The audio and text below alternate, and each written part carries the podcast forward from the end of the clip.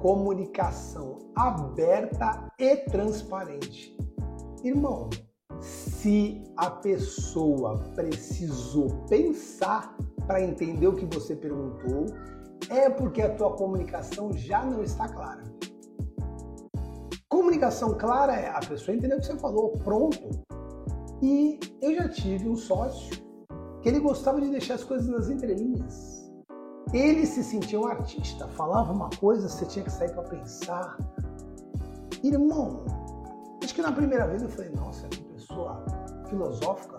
Na segunda vez eu falei, que cara misterioso. Na terceira vez eu falei, meu irmão, é muito difícil entender esse cara, não serve para ser meu. Ótimo dia, gestores! Meu nome é Barreto e você está ouvindo mais um episódio do Gestão Pragmática Podcast. O um podcast focado em micro e pequenas empresas familiares, te passando estratégias para ter o total controle de sua empresa, maximizar sua lucratividade e proporcionar uma ótima qualidade de vida na sua jornada empreendedora. Vem comigo! Ótimo dia, gestores pragmáticos! Estamos aí nos organizando para tal. Isso que está tudo funcionando já. Nove horas da noite, uma sexta-feira, e a gente aqui fazendo o que a gente tem que fazer, beleza?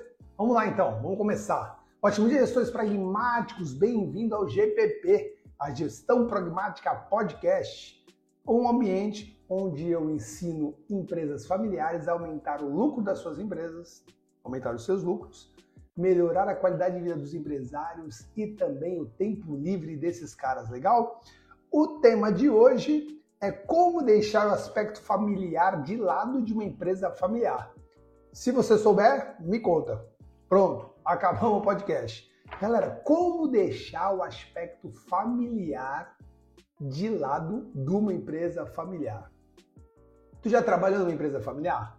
Braulio, Insta da Andrea, Elisandra, conta pra gente. Você já trabalhou numa empresa familiar? Ou de repente você é uma empresa familiar? Tua família tem uma empresa familiar? Cara, de vez em quando as coisas ficam um pouco mais acaloradas. Mas eu sempre vou defender com unhas e dentes a empresa familiar. Eu sempre vou falar, cara, tem condições do meu negócio melhorar. E pra vocês terem noção, são 9 horas da noite de uma sexta-feira. Por quê? Porque na quinta que é o dia que eu faço as lives, eu trabalhei. Eu trabalhei ontem fiz hoje.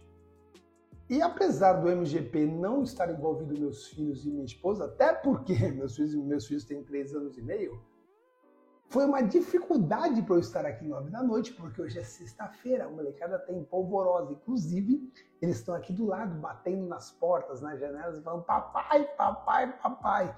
E aí eu te pergunto, cara, você consegue deixar isso de lado, você consegue uh, uh, tirar os aspectos familiares? Vamos lá, primeiro de tudo. Gente fala para não misturar as coisas. É muito comum as pessoas falarem não mistura as coisas. Mas como não misturar se é tudo uma coisa só? Cara, da mesma forma que de repente a minha esposa é minha sócia, ela é minha esposa. O meu filho trabalha comigo, ele é meu filho. Então, em algum momento, como não misturar água a algo que está já misturado? Cara, ah, aquele lance de água e óleo não funciona muito bem assim.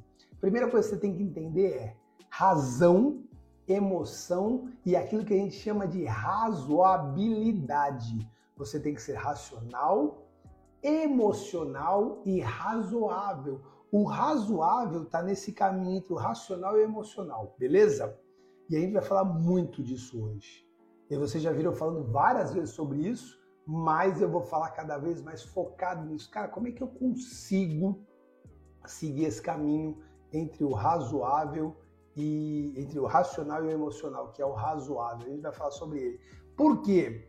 Porque, cara, esse ano eu me apaixonei por um rapaz chamado Mark Manson. Mark Manson foi o cara que fez o livro que virou um best-seller, explodiu, você viu em tudo quanto era livraria Inclusive, eu peço, um peço a permissão para falar um palavrão para vocês, porque o título do livro tem um palavrão. É só por isso que eu vou falar. Eu continuo no meu processo de parar de falar palavrão na minha vida.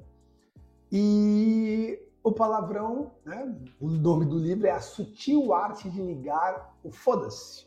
Esse livro foi sensacional. Eu amei esse livro, indico para todo mundo ler. Mas depois desse livro, Yuri, tudo bem, irmão? Braulio, tudo bem com vocês? Depois desse livro, o que, que eu fiz? Eu fui ler os outros livros do cara. Eu confesso para vocês que eu não gostava muito, quer dizer, eu tive um preconceito animal com Mark Manson, porque, cara, no, no título do livro tem um palavrão no, na capa do livro e eu nunca comprei esse livro por causa disso. Eu li e o livro é animal. Eu fui ler os outros. Mark Manson tem mania de colocar um palavrão sempre na capa dos livros dele. O segundo que eu estou lendo é Fudeu Geral. Fudeu Geral, um livro sobre esperança. Esse é o nome do livro dele. E nesse livro, Fudeu Geral, um livro sobre esperança, ele fala um monte de coisa legal. No momento que eu estou lendo, ele explica que já teve pessoas que tiveram aí uma cirurgia no cérebro chamada na época lobotomia, tá?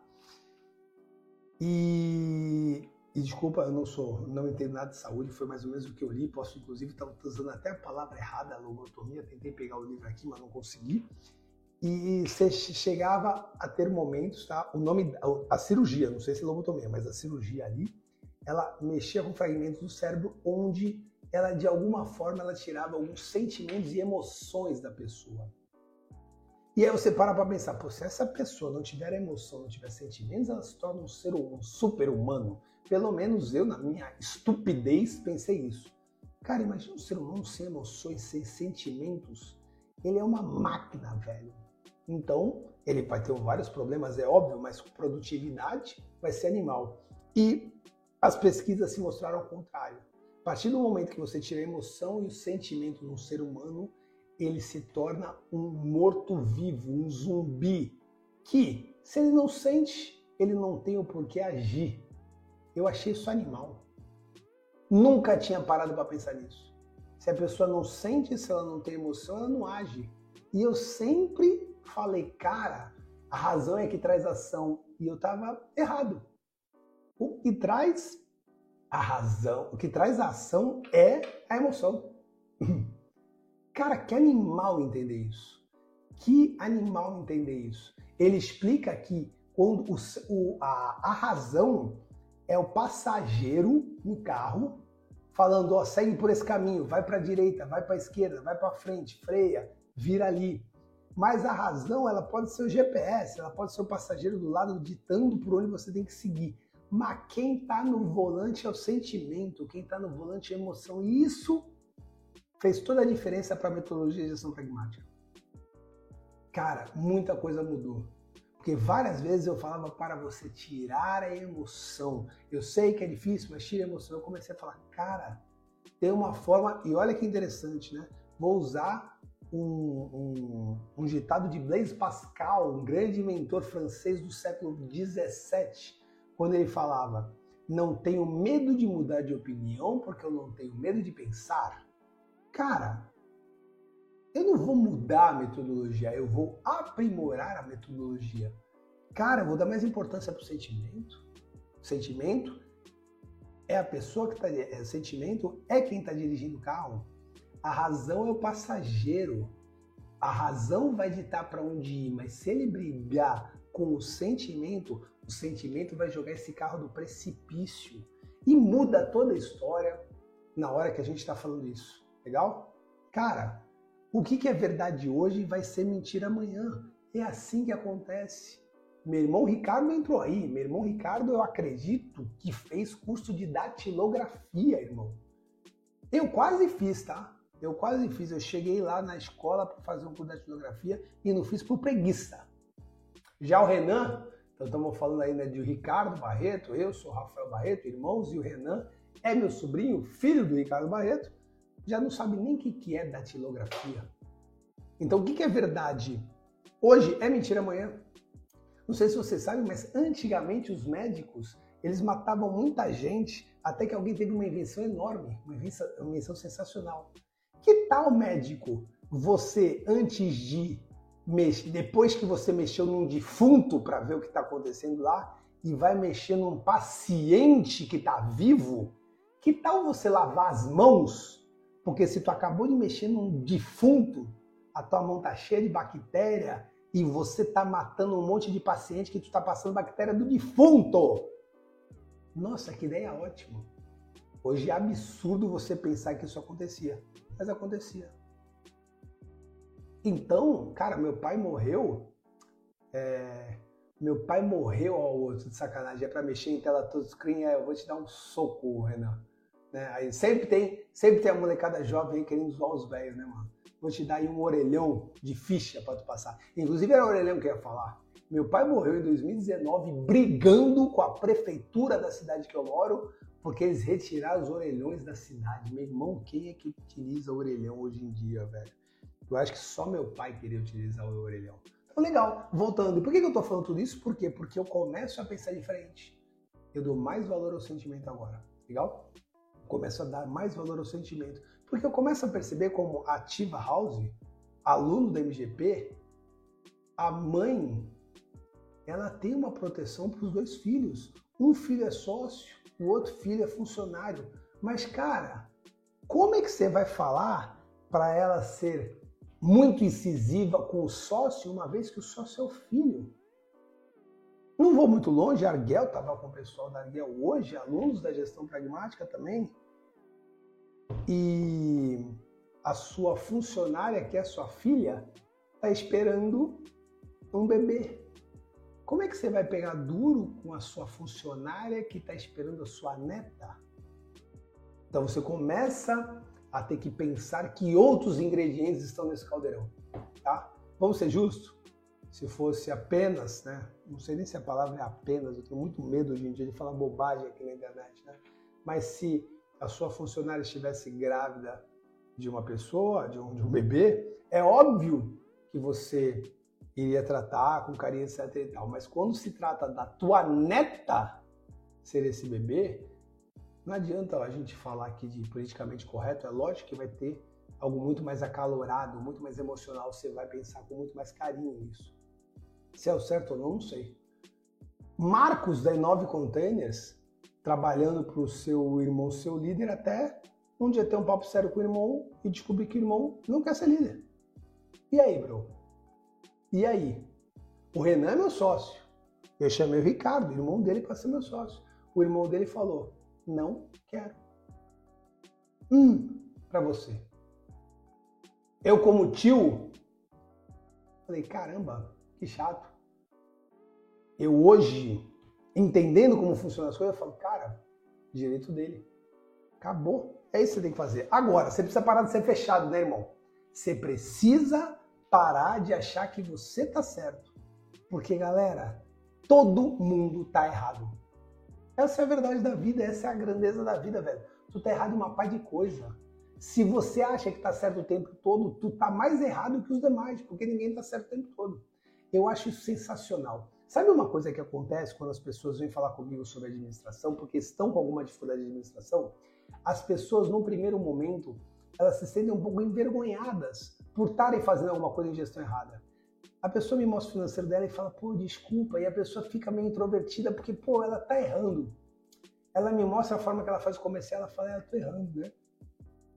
Mas galera, como é que vocês acham que eu me sinto quando eu vou conversar com o meu contador, como eu fiz hoje, para entender essa desgraça que entrou agora em setembro da Reinf. Meu irmão, eu também em algum momento me senti coagido, coagido, coagido é uma palavra ruim, me senti envergonhado porque eu estou fazendo um de bobagem na minha empresa. Como é que tu acha que eu me sinto quando eu vou na minha outra sobrinha que é a nutricionista? E ela fala, tio, é sério que tu tá fazendo uma porrada de bobagem, comendo tudo errado? Então você tem que entender o seguinte: quem manda, tá? Quem tem razão, quem sempre tem razão não é o cliente, é o especialista.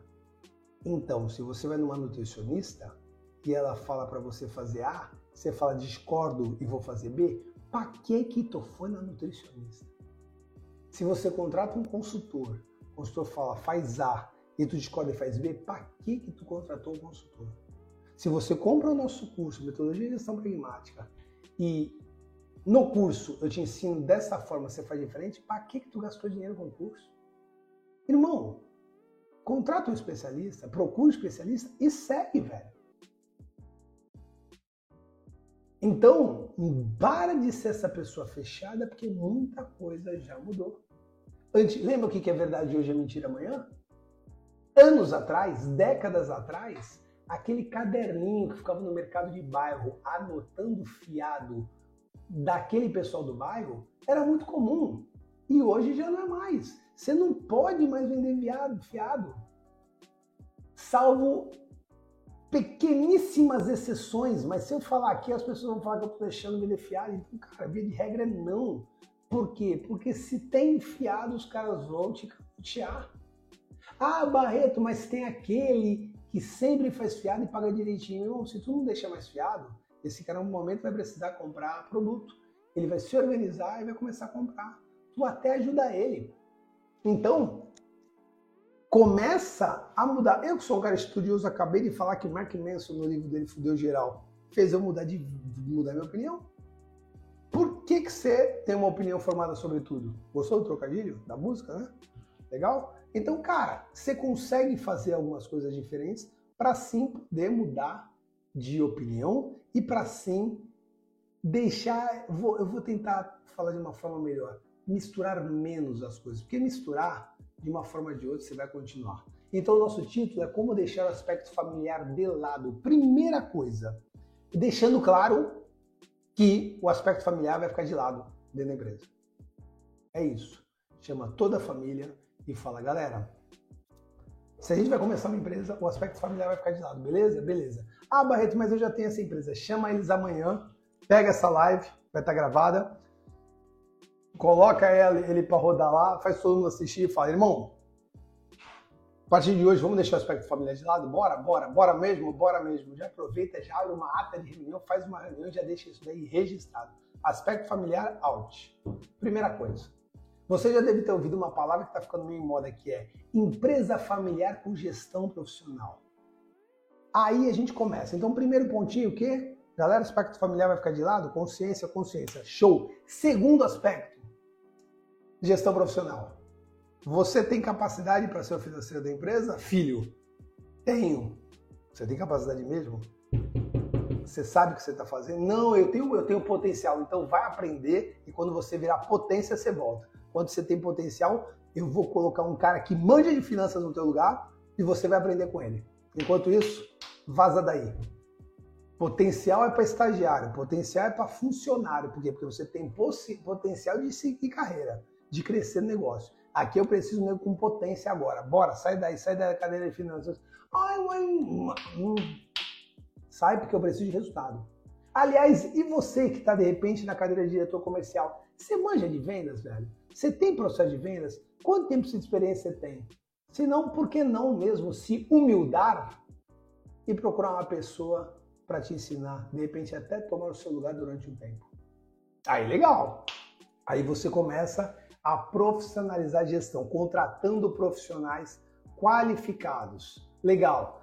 Dentro daquilo que eu já falei de deixar o aspecto de lado, você já aproveita para deixar adequado às suas políticas. Galera, a gente fala tanto de cultura aqui, ah, tem que ter a cultura da empresa, mas você não sabe a tua missão, visão e valores de cor. Você precisa saber a sua missão, visão e valores de cor. Você precisa estabelecer políticas e procedimentos claros. Fica muito mais fácil. Eu, quando entro numa empresa, eu já começo a perguntar para eles, cara, por exemplo, meus filhos têm três anos e meio. Eu começo a perguntar, os filhos dos sócios vão poder entrar na empresa? Meu filho tem 5 anos, tá? Daqui a 10 anos ele vai estar tá batendo aqui. Eu preciso saber se ele, se ele for responsável, ele vai poder participar. Se ele não for, tudo bem, você já tira. Mas aí pode? Porque é aquele negócio, né? Eu aprendi uma vez com o dono da Giovanni, da, da Giovanni Pierotti, da G Pierotti. Ele virou para mim e falou assim: Barreto, na maioria das vezes o problema não é a família. Na maioria das vezes o problema são os agregados. Eu e meu irmão trabalhamos 20 anos juntos, a gente monta uma empresa, todo mundo feliz, ele arruma uma namorada, eu arrumo uma namorada, cada um se casa, e aí depois a minha esposa pode estar falando, nossa, você trabalha tanto mais que ele, eu só vejo ele saindo 5 horas da empresa e aquilo vai me dando, hum, por que o cara trabalha cara trabalha menos que eu. De repente, do outro lado, tá a esposa dele falando, nossa, é, caramba, ele ganha mais do que você, por quê mesmo? E o irmão tá, hum. E lógico, estou usando um exemplo hipotético de duas esposas, mas poderia ser filhos, poderia ser avós, poderia ser maridos, sei lá que negócio. E você tem que começar a se organizar, estabelecendo políticas e procedimentos claros. Terceiro, separe interesses pessoais dos interesses da empresa. Esse não é difícil. Quando você vai trabalhar o emocional, até realmente, né?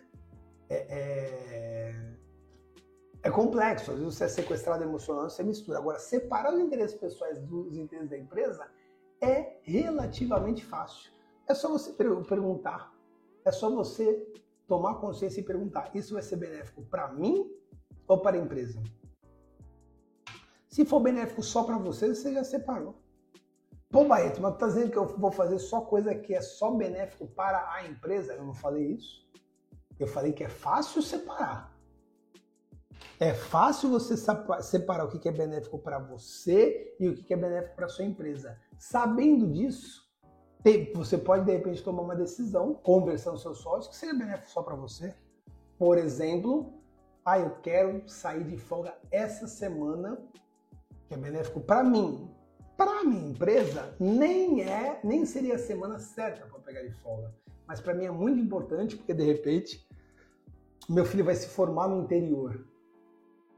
E você vai tomar essa decisão, sendo mais benéfica para você, mas você sabe que não é benéfico para a empresa, é benéfico para você, você está pedindo uma ajuda dos sócios, colaboradores e assim vai. Então, separar interesse pessoal e interesse profissional não é difícil. Ai, Barreto, não consigo. Terapia, irmão. Terapia, tá precisando, tá bom? Beleza? Fechado. Olha aí, ó. Otávio Garetti, trabalhando com a esposa grávida, mano. E detalhe, a gente fez um trabalho sensacional que a esposa dele quer me matar. Mas vai dar certo e ela vai me agradecer um dia. Pra gente reduzir alguns custos, o Otávio hoje está morando dentro da empresa, com a esposa grávida. Ela não me ama? Você entendeu? Agora, detalhe, tá? Ele não está morando dentro da empresa, dentro de uma caixa, tá? Dentro de uma caixa no arquivo. Não é isso. A empresa é muito grande, estava com espaço subutilizado. A gente montou um cantinho gostoso para ele morar com a sua esposa. Tá bom? Separou os interesses uh, pessoais e profissionais? Eu acho que é uma coisa que eu falo o tempo todo aqui comunicação aberta e transparente.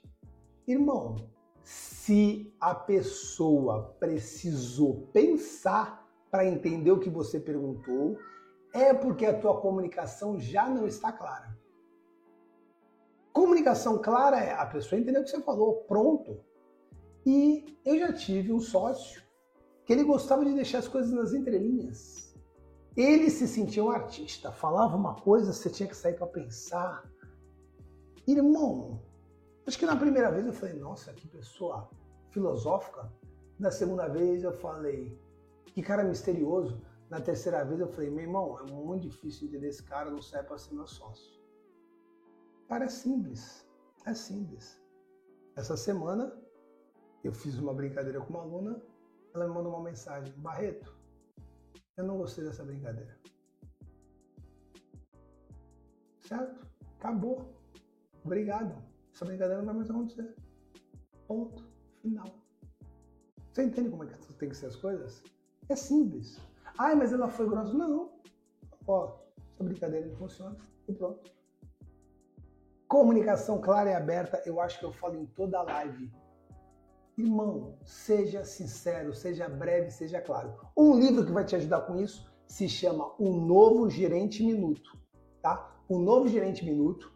Eu não sei o nome do autor, eu não lembro o nome do autor. E cuidado, tá? Porque tem o Gerente Minuto e o Novo Gerente Minuto. O Gavilanes, nosso aluno lá da Madalena Brigadeiros, comprou errado, tá? Então lembra disso, é o Novo Gerente Minuto que é a versão atualizada do Gerente Minuto. Ele fala três coisas importantes, tá certo? Cara, na minha opinião, o melhor livro de comunicação aberta e clara que existe no planeta. Ele fala só de três, três, três aspectos minuto. O primeiro deles é objetivo minuto, Fala o cara tem que fazer em um minuto. Segundo aspecto, elogie um minuto. E aí está o grande segredo dos empresários de sucesso. Viu alguma coisa legal? Elogia. Não existe overdose de elogio. Pode elogiar. É sincero, é verdadeiro, elogia. Aconteceu mais uma vez no dia, elogia de novo. Ah, não, mas aí o cara vai ficar muito fresquinho. Que vai ficar muito fresquinho, velho? Se é sincero, pode elogiar, porque uma hora você vai ter que cobrar ele. Então não existe overdose de elogio. Só não pode ser pedante. Agora, se o cara fez três coisas legais, hum, essa terceira nem vou falar não, porque senão ele vai se achar. Para com isso, velho. Para com isso. Esse é o segundo aspecto minuto. E o terceiro é o redirecionamento minuto. Que é que, se eu não me engano, se eu não me engano, no livro Gerente Minuto, o anterior, chamava de feedback minuto. Aí eles fizeram alguns ajustes nesse sentido. Tá bom? Cara, esse é um livro que vale a pena você ler, referente à comunicação aberta, clara e transparente. Legal? Dependendo do tamanho da tua empresa, você precisa colocar já uma avaliação de desempenho. A avaliação de desempenho é o indicador do desempenho dos seus colaboradores. Cara, primeiro de tudo, os colaboradores todos têm metas? Se não, coloca. E quando eu falo colaboradores, deixa eu melhorar isso. A gente pode colocar os sócios e todos os familiares que trabalham na empresa. Galera, pau que bate em Chico também bate em Francisco. Não dá para bater só não. Legal? Ah, mas o meu filho eu não vou colocar isso. Ah, eu não vou fazer uma avaliação 360 graus com a minha esposa porque isso vai dar ruim. Pô, na boa. Volta lá no início da live que a gente falou de empresa familiar com gestão profissional. Então aí você vai pegar e vai fazer uma avaliação de desempenho com seus colaboradores, com a sua família e assim vai. Legal? Tudo bem. Uma coisa que nunca sai de moda, treinamento e desenvolvimento. Tá treinando equipe, galera? O segundo semestre para mim tá chapado de treinamento. Eu dou tre dei treinamento quarta, quinta, hoje e vou dar treinamento amanhã. Galera, treinar tua equipe nunca é demais. Você pode fazer um monte de coisa interessante e melhorar a tua equipe. Fala, Otávio, beleza, cara? Tu tava como Otávio, saiu e entrou com o escape agora? É isso? Tamo junto, irmão. Galera, quando eu pego um currículo, eu, eu sempre olho a atualização desses currículos. E eu fico impressionado que tem pessoas que não estão sendo atualizando anos pós anos. Galera, acabou aquela história de não estudar mais que, ah, eu, eu, eu acabei meus estudos. Que acabou teus estudos, tá maluco, rapaz? Isso nem existe mais, velho. Você tem que estudar todo santo dia. Eu não consigo entender. Um maluco estudou 40 anos da vida dele. Um maluco ganhou o prêmio Nobel cara ganhou o prêmio Nobel de Economia, prêmio Nobel da Paz. Ele compila 40 anos de como ele ganhou o, o prêmio e coloca num livro e vende por 40 conto. O cara estudou 40 anos para ganhar o prêmio Nobel, colocou num livro. O livro custa 40 conto. Ele gastou milhares, centenas de milhares de dólares para adquirir aquele conhecimento. Ele está vendendo o livro por 40 conto. Tu não compra e não lê. Tu não compra e não lê, velho. Tu fica vendo bobagem na internet, velho. Fica vendo um monte de tranqueira. Irmão, compra o livro e estuda. Dale Carnegie, adoro os livros do cara. O curso dele está 8 mil reais. O curso, que lógico é muito mais completo, mas o curso é o caminho do livro. Uh, o MMI, que é My, Millionaire Mind Intensive, se eu não me engano, que hoje custa uns 3 mil reais no final de semana. Ele é justamente o livro Segredo, o Segredo da Mente Milionária, que custa 25 conto. Meu amigo, se atualiza. Se atualiza que vai fazer totalmente total diferença para você. Bom, já que a gente está em treinamento de desenvolvimento, gente também aprende a trabalhar conflitos de interesse. Eu acabei de falar para você dos, dos, interesses, que é fácil você saber se é interesse pessoal ou profissional. Legal. E se acontecer de vocês não se entenderem? Se você mesmo tiver isso, ou se o teu interesse for diferente do interesse do seu sócio, do seu colega, você tem que saber trabalhar conflito de interesse. Cara, Vamos dizer, por exemplo, que a sua família toda quer viajar e você não quer. Vou fazer uma pergunta. Deixa eu fazer uma pergunta para vocês. Pensa nas três pessoas que você mais ama na vida. Beleza? Você está em primeiro lugar dessa lista? Se não tivesse, está errado. Pronto, acabou. Agora imagina que isso vai ser um trabalho que eu tenho que me preocupar, tá bom? Ótimo dia, Pan! Ah, esse é um trabalho que eu vou me preocupar, porque hoje eu tô num, num momento de viajar com meus filhos animal. A gente vai viajar e a gente tira uma onda. Eu tava com o Marcão de 9 Containers hoje e ele falou que o filho dele, agora que fez 5 anos, ele ficou no resort a semana toda e ele só via o filho de manhã na hora do almoço e no jantar. Por quê? Porque o filho ficou com a monitoria, com os amiguinhos, zoando. Você no primeiro momento pensa, né? Cara, que delícia, fiquei sozinho, vou poder fazer minhas coisas. E ele falou aquilo que eu imaginava. Ele, Barreto, senti uma falta enorme do meu filho brincando comigo. Eu pude ir para a piscina, tomar uma água de coco, tirar uma onda, e não tinha que ficar olhando se tinha um moleque se afogando. Eu senti falta disso, eu tenho certeza que vou sentir falta disso. Mas a pergunta não é essa. A pergunta é: aonde meu filho vai se sentir à vontade? Ele quer estar com a monitoria e com as crianças brincando pra caramba com o pai dele. E ele vai estar aonde ele quiser. Por quê? Porque é isso que eu, como pai, apesar de ter uma vontade tremenda de, de prender ele no meu peito, eu preciso fazer isso. Então eu te pergunto: o que você quer fazer da vida? Faça. Só toma cuidado para não ofender ninguém. Mas toma cuidado também para não se ofender, para não ofender a si mesmo, se privando das tuas vontades para fazer a vontade dos outros. Existem duas pessoas tiranas, aquela que faz de tudo para que as pessoas façam sempre a vontade dela, e isso acontece pra caramba. E existe um outro tirano, que é aquele que faz a vontade de todos. Barreto, como esse cara é tirano? Esse cara é tirano consigo mesmo primeiro eu, segundo eu, terceiro eu, é ruim. Agora, primeiro fulano, segundo cicrano, terceiro beltrano também não é ruim? Conflito de interesse. Deixa eu te contar uma coisa que resolve muito conflito de interesse. Posição. Posição. Hoje, as pessoas sabem que é muito difícil ir no aniversário embalada.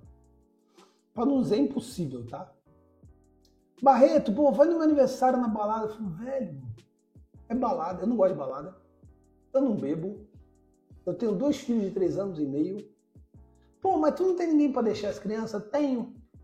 Mas não quero ir, bro. Eu durmo dez e meia da noite, velho. O que, que eu vou fazer na balada?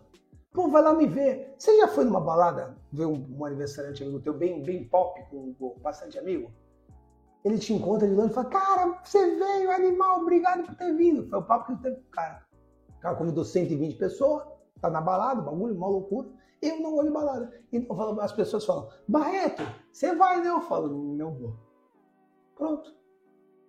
Primeira vez fui egoísta, segunda vez eu não era amigo, terceira vez pá.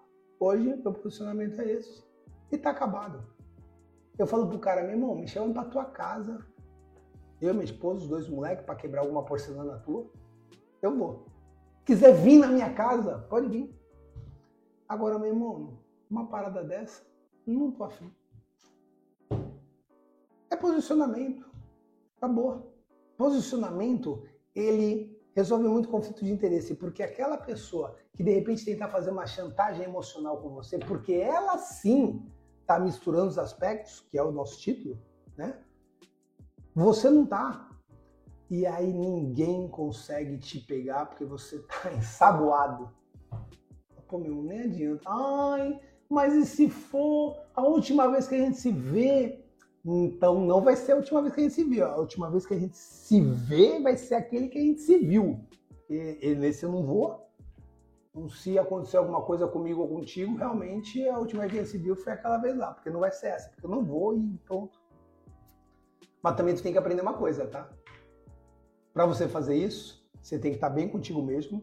Para o momento que você convidar ou pedir alguma coisa, ouvir um não também. Cara, é tão libertador o não de dar ou não e receber ou não e não se machucar.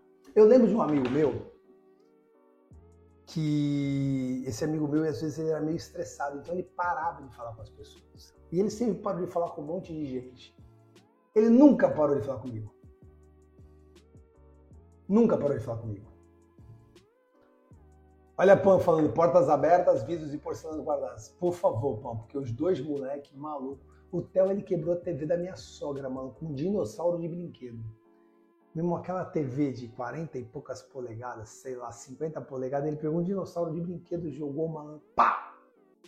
E zoou a TV. Então, é isso, me convida a massagem.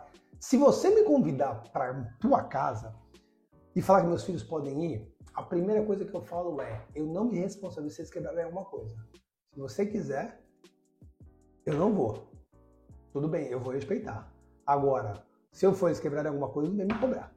Tá bem claro? Beleza? Até me perdi. Lembrei da TV quebrada, mas beleza. Uh, cara, o não é libertador. Um amigo meu, ele não parava de falar. E aí teve uma vez que eu fiz alguma coisa que eu nem sei o que, que é, e ele parou de falar comigo. Eu fiquei mal. Eu fiquei triste, velho. E tentava ligar para ele, ele não me atendia. Lá. Aí consegui voltar a falar, foi um alívio, porque pô, era meu amigo, velho. Aconteceu a segunda vez, ele parou de falar comigo. Eu falei, ah, irmão, então agora já era, velho. Vai, vai, tudo bem, meu irmão. Nunca mais falei com ele. É um cara que se tocar a campanha agora, eu vou atender, a gente vai tomar um café, vai tirar uma onda, mas ele não quer falar comigo, deixa eu falar, velho. Para você falar não para as pessoas, você tem que estar preparado para ouvir não. Essa é a grande sacada. Tá preparado? Show de bola. Vai para arrebento. Porque você não quer ir no aniversário do cara, também o cara não quer ir no teu, você vai entender? Vou, então, beleza, cara. Isso é libertador quando você faz esse trabalho de conflito de interesse. Porque o trabalho de conflito de interesse não é só interpessoal, também é intrapessoal. Interpessoal entre duas pessoas. Intrapessoal, conflito de interesse que tem dentro de você. Vou fazer o que eu quero e de repente chatear os meus pais ou vou fazer o que minha família quer e chatear a mim mesmo? É um conflito de interesse intrapessoal. Legal? É isso. Para finalizar os aspectos, eu tenho mais dois pontos aqui importantes. Primeiro de tudo, planeja a sucessão. Planeja a sucessão. Uma empresa, o fim de uma empresa é ou você fecha porque você quer fechar, ou ela quebra porque você não conseguiu pagar as contas, ou você vende, ou você passa a sucessão. Desses quatro, o único ruim é quebrar. Você tem família que quer tocar depois de você? Faz a sucessão, planeja a sucessão. Não tem ninguém que quer tocar? Vende, bro. De repente até tomar a decisão de falar, cara, fecha a conta e passa a régua. Mas você tem que decidir agora. Pô, Barreto, mas meu filho está com 5 anos. Então, você tem que começar a pensar que com 18 ele já está pronto para começar a tocar um monte de coisa na tua empresa. É essa a pegada que você tem que pensar. Você tem que começar a pensar qual vai ser o futuro da tua empresa daqui a 10, 15, 20 anos hoje. E eu falei que tinha dois aspectos, né? O primeiro foi esse, e o segundo é uma consultoria ou um professor pode te ajudar. Pessoal, uma empresa familiar é maravilhoso, só que às vezes ele fica só naquele mundo da família. Você precisa trazer pessoas novas, você precisa trazer conhecimentos novos, metodologias novas, experiências novas, conhecimentos novos e eu posso te ajudar. Entre em contato com a gente, entra na metodologia de gestão pragmática, procura o nosso orçamento de consultoria, que vai valer muito a pena para você. A gente vai trazer o resultado que você precisa, a tua empresa vai lucrar mais, vai te dar mais tempo livre e qualidade de vida. Tá bom? Pessoal, muito obrigado por essa sexta-feira maravilhosa. Eu me sinto realizado numa, numa sexta-feira tá falando com vocês, desligando em dois minutos daqui a live e correndo pro braço dos meus filhos. Eu acho que eles ainda estão acordados, eu vou pegar um pouquinho mais. Bacana? Semana que vem, terça, às 21, quinta às 21 a gente se fala de novo. Tá bom? Agora eu vou descansar porque amanhã, 8 horas da manhã, temos treinamento de atendimento para uma rede de escolas aqui da minha cidade. Um beijo, um grande abraço e valeu, valeu, valeu, pessoal!